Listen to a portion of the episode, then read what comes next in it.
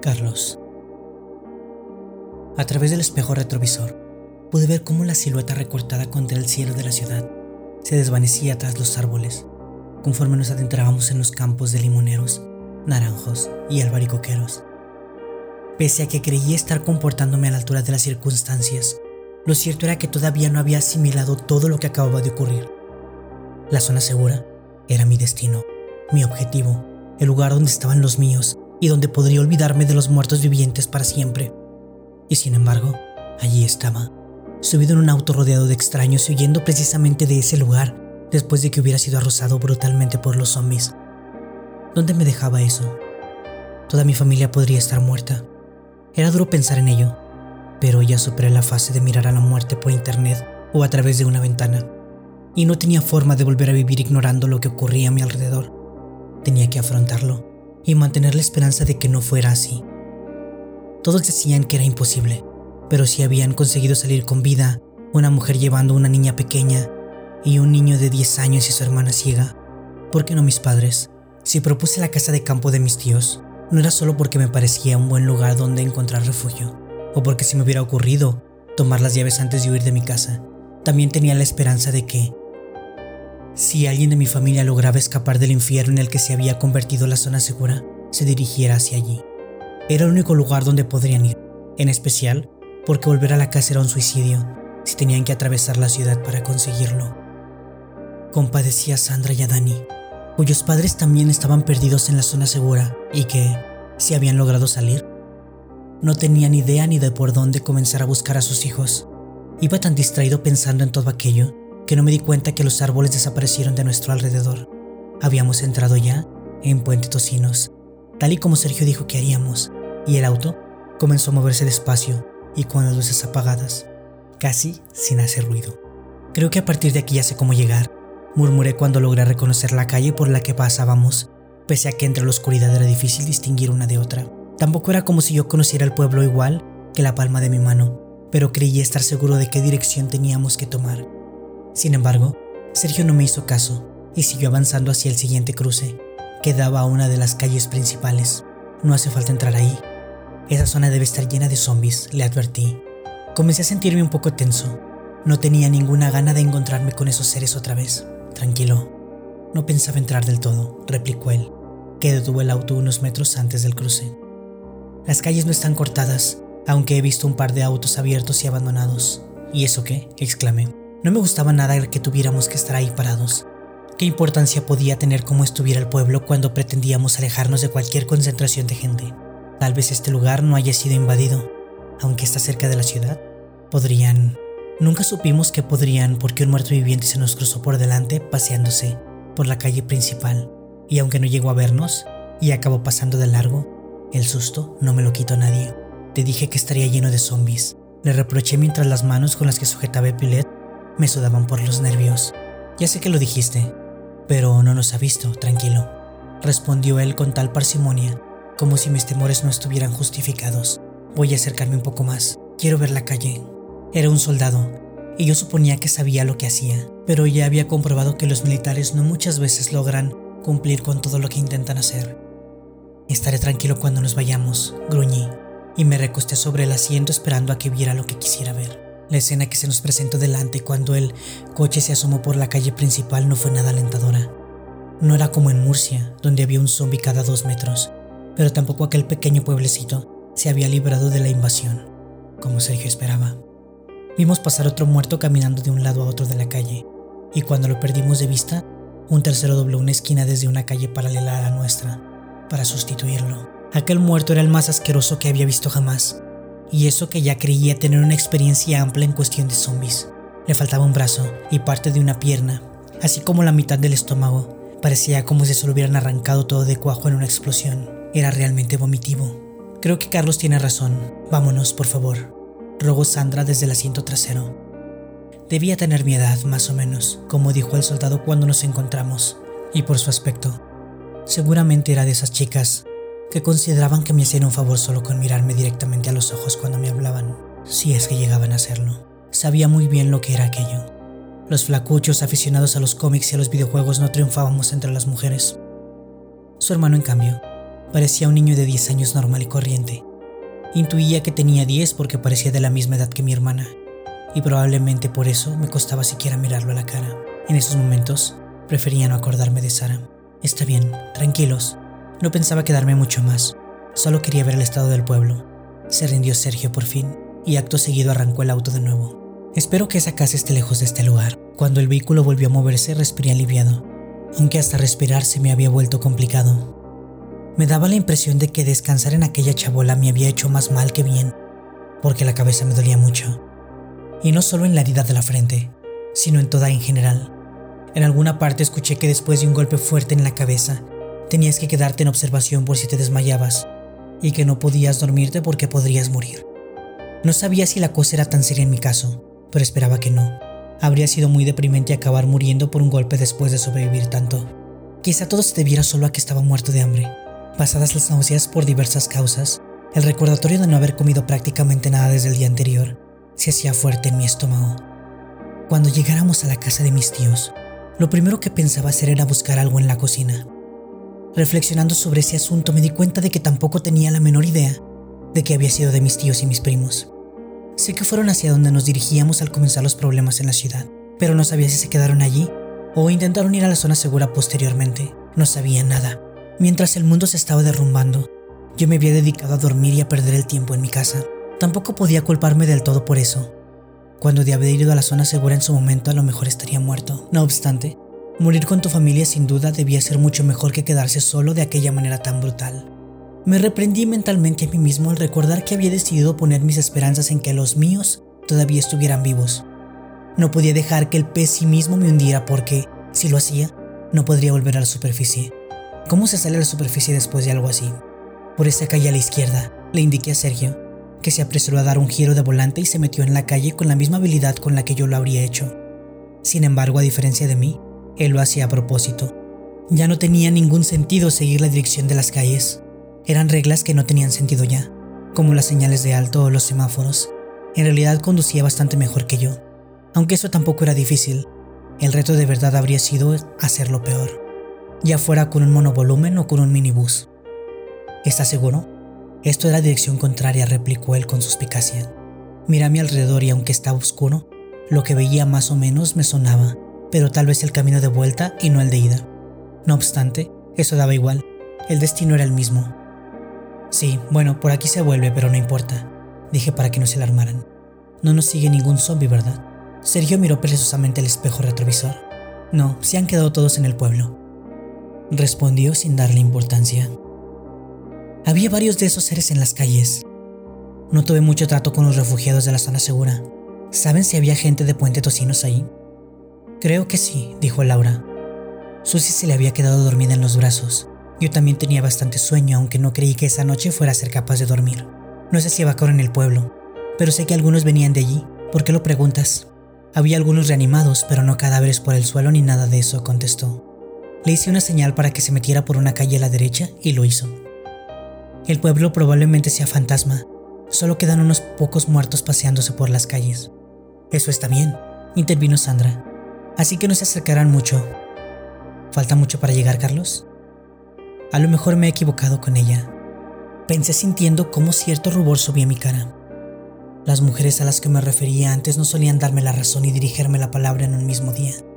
De hecho, la mayoría hasta parecía negarse a reconocer mi existencia, y sin embargo, la única que realmente no podía verme me estaba hablando. No mucho, solo hay que subir un poco más. Está al lado de un huerto de limoneros. Es la única casa que tiene un muro. Aunque solo de un lado de la carretera. Enseguida me di cuenta de que esas indicaciones eran completamente inútiles. Era ciega y no iba a verlas. Ah, no mucho, un par de minutos de esta dirección. El rubor que sentía, aunque en ese momento por vergüenza, debía ser notable, pero al menos ella no podía verlo. Me gusta esta zona, dijo Sergio observando a nuestro alrededor. Las casas están muy distanciadas y no se ve ni un solo reanimado. Si cada parcela estuviera separada por una valla sería mucho mejor, pero no se puede tener todo. La casa de mis tíos tiene una valla. Le recordé, y entonces la vi. De noche hasta daba un poco de miedo sobre todo tomando en cuenta que el mundo estaba invadido por cadáveres caníbales. pero sentí una repentina alegría al tener frente a mí por fin un lugar que me resultara familiar, desde que saliera de mi propia casa.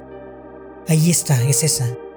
La parcela no contenía terreno que hubiera sido utilizado para cultivar, como si lo tenían las huertas que lo rodeaban. Destacaba sobre todo la plantación de limoneros que había al otro lado de la carretera. Frente a la casa había un pequeño campo de 20 metros de largo y 50 de ancho, en el que solo crecían malas hierbas y algunos árboles en el lado de la valla, que estaba hecha de alambre anclado al suelo.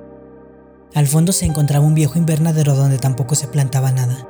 La mitad de los plásticos que componían sus paredes se rompieron debido al paso del tiempo, ya que ningún miembro de la familia se había molestado en arreglarlos o sustituirlos. Por último, el hueco que quedaba entre el campo y el invernadero y la propia casa, mis tíos habían plantado algunos naranjos y todos los inviernos la familia se surtía de fruta gracias a ellos. Esa valla no parece resistente, Sergio observó de manera no muy diplomática. No podía negarlo, pero me dolía un poco que se metiera con aquella casa, que desde luego no fue pensada para resistir una invasión de zombies. Si quieres una valla resistente puedes volver a la zona segura, ahí hay un muro. Respondí tratando de no parecer demasiado ofendido. Seguí hasta la segunda puerta. El lado de la propiedad que daba a la carretera tenía un muro con una puerta metálica que llevaba a la entrada principal, pero por la parte de atrás. Había otra entrada pensada para los vehículos, como aquel patio trasero, utilizado de aparcamiento, estaba rodeado del muro y de las paredes de la propia casa. Seguramente le gustaría más a Sergio. Llevaba las llaves en el bolsillo desde que las saqué antes de subir al auto, de modo que, cuando detuvo el vehículo, justo al abrir la puerta, las tomé dispuesto a bajarme y abrir, pero entonces me fijé en el campo de limoneros. Sobre los pequeños árboles estaba oscuro. Después de todo era de noche, pero bajo ellos la oscuridad era impenetrable. Si había un zombi dando vueltas por ahí acercándose tras escuchar el ruido del auto o de mí mismo abriendo la puerta, no podría verlo venir. ¿Qué pasa? preguntó el soldado al ver que no reaccionaba. Nada, respondí, apresuradamente antes de salir al exterior con las llaves en la mano. Además de los posibles zombies, de repente sentí un miedo de que se marchara y me dejara ahí. Tal vez no fuera el peor lugar donde podrían abandonarme. Después de todo tenía un modo de entrar y podía esconderme dentro, pero no quería estar solo. Y había estado solo antes y fue una maldición. Las invasiones de zombies eran para vivirlas acompañado. Abrí la puerta y la empujé hasta que hubo espacio para que pasara el auto. El mecanismo chirrió como un gato atropellado y lo hizo tan fuerte que temía traer a todos los muertos vivientes de la zona, aunque, con un poco de suerte, todos los de la zona serían ninguno. En cuanto Sergio se estacionó, los demás bajaron del vehículo. Normalmente una farola de la calle iluminaba ese patio trasero. Sin embargo, el apagón parecía no limitarse solo a la capital, y la farola estaba apagada. Por fortuna aquel lugar lo conocía lo suficiente como para moverme a oscuras por él sin dificultad. Esta parte me gusta más, dijo Sergio nada más bajar del auto. Llevaba su fusil a la espalda y el mío en una mano. ¿Tienen una linterna o algo? Les pedí. Dentro no se va a ver nada. Resultó ser Dani quien llevaba una encima, y me la prestó de buena gana. Todo el grupo parecía ansioso por entrar a la casa. Después de todo, lo que vivimos al aire libre, la posibilidad de tener por fin un lugar donde descansar y sentirnos a salvo, resultaba muy atractiva. Mientras abría la cerradura de la puerta trasera me llegó un olor de los limoneros, un olor que despertaba recuerdos de mi infancia, de jugar con mis primos en la hierba y de buscar avisperos que destrozar, y salir milagrosamente de esas batallas sin una sola picadura.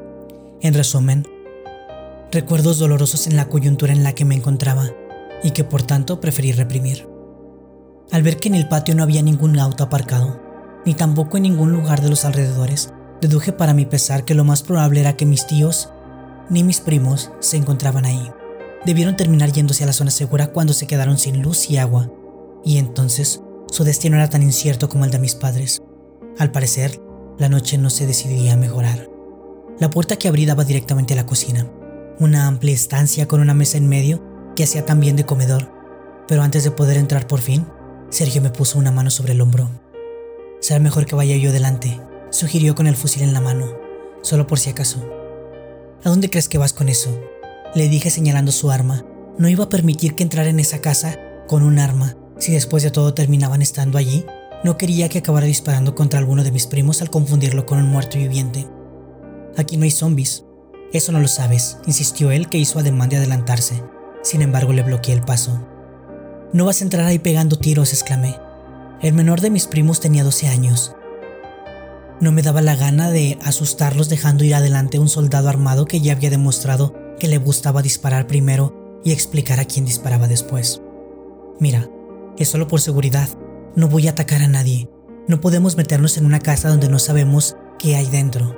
Esgulló en un intento de ser razonable, pero después de su numerito cuando Laura y yo nos encontramos con él, no confiaba.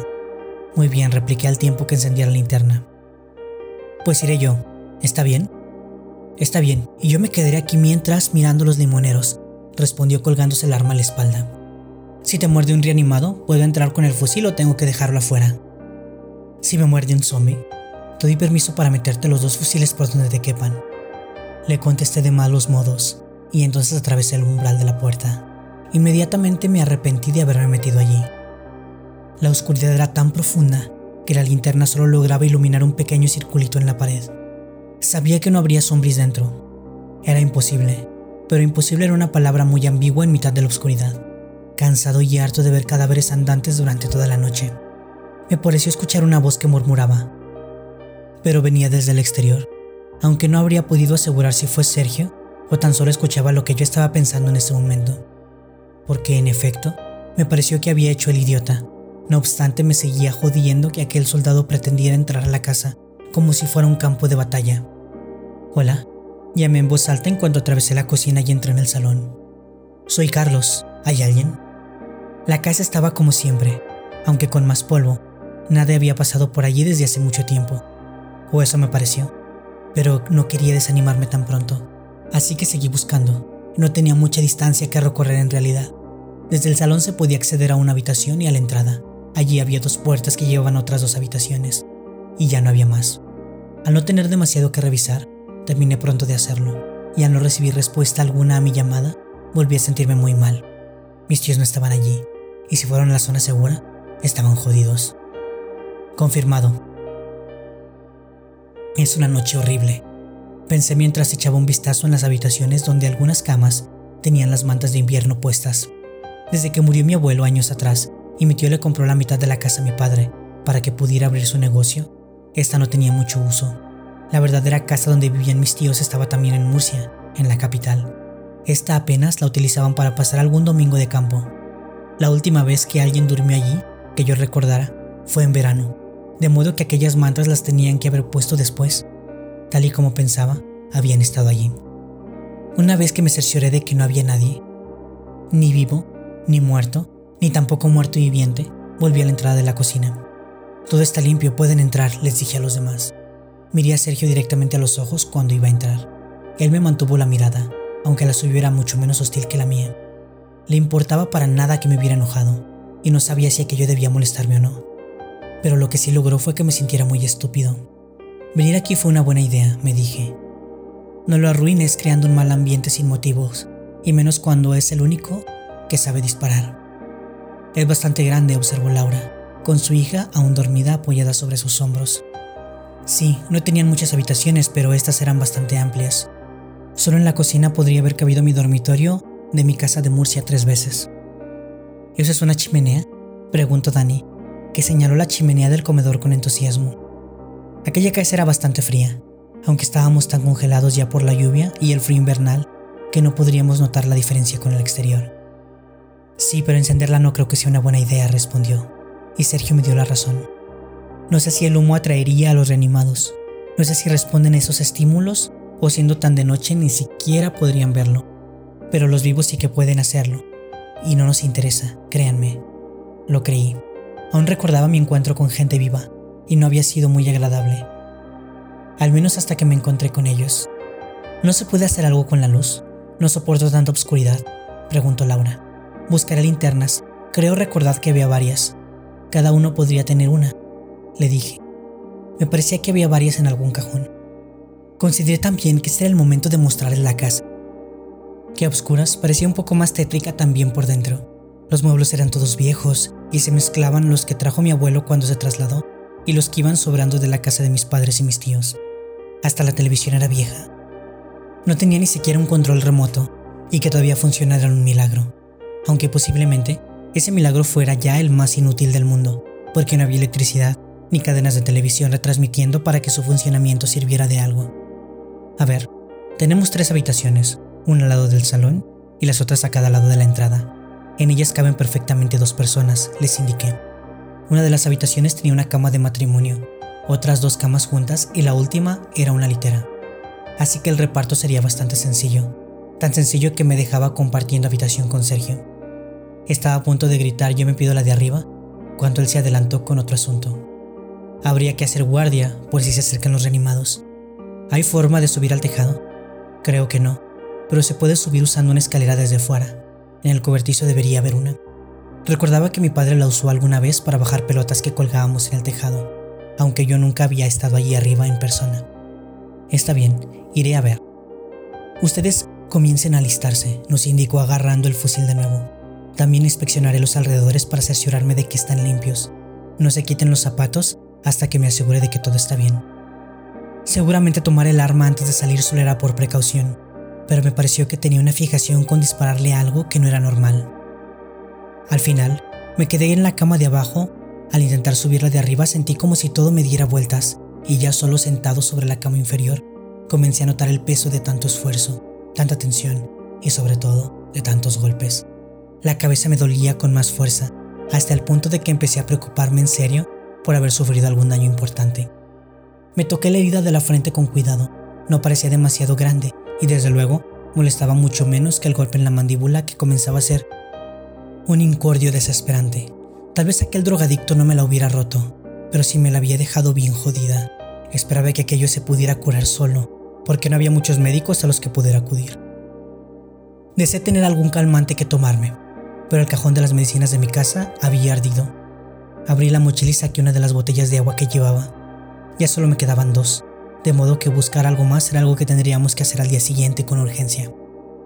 Estaba fría al haber estado expuesta al fresco del invierno y la sentí caer en el estómago vacío como si me hubiera tragado un cubito de hielo, mientras los demás se instalaban en sus habitaciones y tras haber encontrado las linternas en el mueble de la entrada y repartirlas, pensé en ir a buscar algo de comer a la cocina, como fue mi plan inicial, pero en su lugar preferí descansar, aunque solo fuera por unos minutos. Me sentí hecho polvo tanto física como psicológicamente. Sabía que una vez allí, a salvo, lo único que me quedaba era esperar que alguien de mi familia apareciera. Y aquella espera prometía ser insoportable. ¿Vendría alguien por la noche?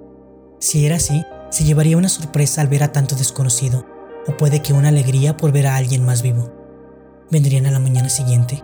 ¿Por la tarde? ¿Dentro de una semana? Andando se podría llegar en una hora desde la zona segura, y lo que tenía bien claro era que si habían salido con vida, irían a aquel lugar. No tenían otro sitio donde hacerlo. Dentro de la mochila no solo encontré el botellín de agua, también redescubrí mi pequeño alijo de heroína, del que me quise deshacer hacía unas horas, pero entre unas y otras se me pasó. Me había olvidado por completo de él una vez más. Tirarlo por la ventana era una opción para quitármelo de encima de una vez por todas. Pero la heroína era un narcótico y Dios sabía que lo necesitaba. Solo será una vez más, me convencí a mí mismo. Nadie se vuelve un adicto por eso. En realidad, sería el segundo, pero tampoco me parecía que fuera suficiente para engancharse. Por la mañana podría dormir un poco, verlo todo de otro color y seguramente me dolería todo menos. Sin embargo, antes de que pudiera hacer nada, Sergio volvió de su expedición al exterior y rápidamente escondí la droga en la mochila y traté de disimular. ¿Me dejas la de arriba? preguntó con sorna. ¿Toda para ti? ¿No decías que ibas a vigilar? Repliqué acostándome sobre la cama. De inmediato, sentí como el blando colchón relajaba todos mis músculos. No es que me haga mucha gracia, reconoció, pero esta noche puede pasar cualquier cosa. Tal vez los reanimados de la zona segura pasen por aquí, o supervivientes que huyen de la ciudad. Es posible que algunos incluso sean hostiles. Claro que serán hostiles, son zombies, le dije mientras me quitaba un zapato, empujándolo con el otro. No le estaba haciendo mucho caso. Sus preocupaciones podrían ser importantes en general, pero yo tenía las mías particulares. Y la menor de ellas era tener un alijo de droga guardado en la mochila. Si lo descubría podía pensar cosas raras de mí. Los supervivientes, digo, me aclaró. Un hombre desesperado hace cualquier cosa. Intentar matarte o abandonarte a la muerte, recordé con fastidio. Lo de los drogadictos lo podía entender, más o menos pero que un soldado profesional nos abandonara de aquella manera aún me hacía hervir la sangre. ¿Y los demás? Preguntó mientras dejaba el fusil sobre la cama, al igual que su mochila. Había ropas, mantas y eso. Tenemos las mantas que quieras. Aquí suele ser frío, respondí cerrando los ojos. Iba a dormir. Ya lo tenía decidido. Se estaba tan a gusto sobre la cama. Había algo de ropa, sí. Mañana me cambiaré la mía cuando haya algo de luz. Tampoco creo que tengamos mucho de dónde elegir. ¿Quién no quiere dormir envuelto en sangre? exclamó con sarcasmo. Iba manchado, pero me daba igual, y él también lo estaba. La ropa ya casi se había secado y estaba demasiado cómodo allí tumbado como para ponerme a rebuscar a obscuras en los armarios. A los zombies no le molesta hacerlo, fue mi respuesta. ¿De dónde has sacado esa palabra? Zombies. No la había escuchado nunca, preguntó con genuino interés. Abrí los ojos con fastidio. Por lo visto, estaba muy interesado en mantener una conversación y no iba a dejarme descansar tranquilo. Del cine de serie B, contesté. Creo que la palabra tiene algo que ver con el vudú, pero no estoy seguro. Zombies, repitió pensativo. Me gusta cómo suena. Dejó su mochila sobre la cama y comenzó a trastear en ella, de modo que yo aproveché para volver a cerrar los ojos e intentar conciliar el sueño. Había sido una noche de locos. Mi idea inicial era estar en ese mismo momento durmiendo con mi familia en una tienda de campaña, quizás soportando las miradas de reproche de mi padre por lo que le había pasado a su casa, lo de la preocupación de mi madre por haberme atravesado media ciudad llena de muertos vivientes yo solo, y las de fascinación de Sara después de contarle que estuve en una despensa llena de refrescos. Me revolví inquieto sobre el colchón al recordar que en el lugar de eso, muy probablemente los tres hubieran muerto. De mis primos y tíos solo podía pensar lo mismo porque, por más vueltas que lograba dar, no se me ocurría ningún otro sitio donde pudieran haber ido que no fuera la zona segura. Mi otro tío, el hermano de mi madre, tenía una casa en la Sojía, al lado de la playa. Era un buen refugio porque al invierno no habría casi nadie allí. Y se libraría de sufrir una invasión de zombies, pero mi tío no tendría ese problema. Él vivía en Cartagena y allí tenían una zona segura también. Me giré en la cama para ponerme de costado. Sin embargo, en esa posición tenía la mandíbula directamente sobre la cama y me dolía. Harto de mis dolores y mis pensamientos abrí los ojos y me incorporé.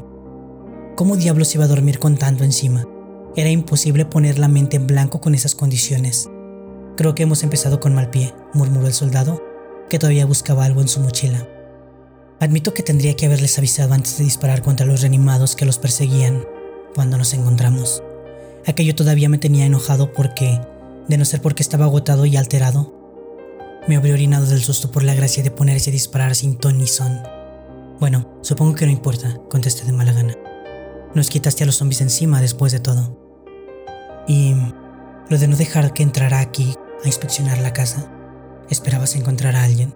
El soldado estaba poniendo el dedo en una llaga que intentaba tener cerrada, pero que no dejaba de abrirse y supurar.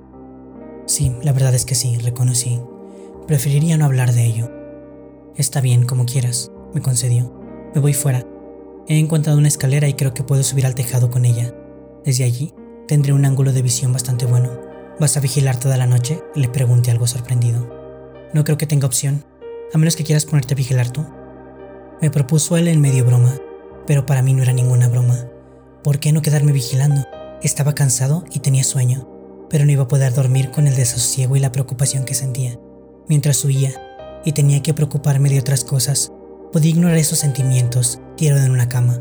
Sin embargo, era imposible. Y lo más importante, si alguien de mi familia volvía, sería el primero en saberlo y en recibirlos. Era perfecto. ¿Por qué no? Para eso solo hace falta tener ojos. Puedo ayudarte. De todas formas, no creo que pueda dormir con tantas cosas en la cabeza. Dije. Al principio me miró un poco incrédulo, pero después empezó a pensárselo en serio. He estado multitud de veces en esta casa y conozco sus alrededores. Puedo vigilar también como tú. Está bien, de acuerdo, accedió aunque un poco dubitativo aún. No voy a rechazar el poder dormir un poco y poder estar fresco para mañana. Esas palabras volvieron a dejarme pensativo. ¿Qué pasaría el día siguiente? ¿Qué ocurriría cuando amaneciera y los días después? En la casa estábamos a salvo de los zombies, pero ¿qué estábamos haciendo allí en realidad? Si el mundo fuera de la zona segura había sido dejado de la mano de Dios y el mundo dentro de la zona segura ya no existía, ¿qué íbamos a hacer? Me imaginaba que lo más lógico era ir a otra de ellas, la de Cartagena o la de Alicante, por nombrar a las más cercanas, pero solo de pensar en tener que meterse dentro de una ciudad me daba escalofríos. Y esto sin contar con que yo no pensaba ir a ninguna parte hasta saber que había sido de mi familia. Pero antes de subir, Deberías mirarte eso. Me recomendó señalando la idea de mi cabeza. Habrá un botequín en alguna parte, ¿no? Me senté en la cama y volví a ponerme los zapatos que me quité un momento antes. La noche, que ya había sido larga de por sí, no parecía que fuera a acabarse nunca. Y después de todo por lo que había pasado, esperaba que el universo me diera una alegría en forma de reencuentro con algún pariente. Me debía, al menos me debía.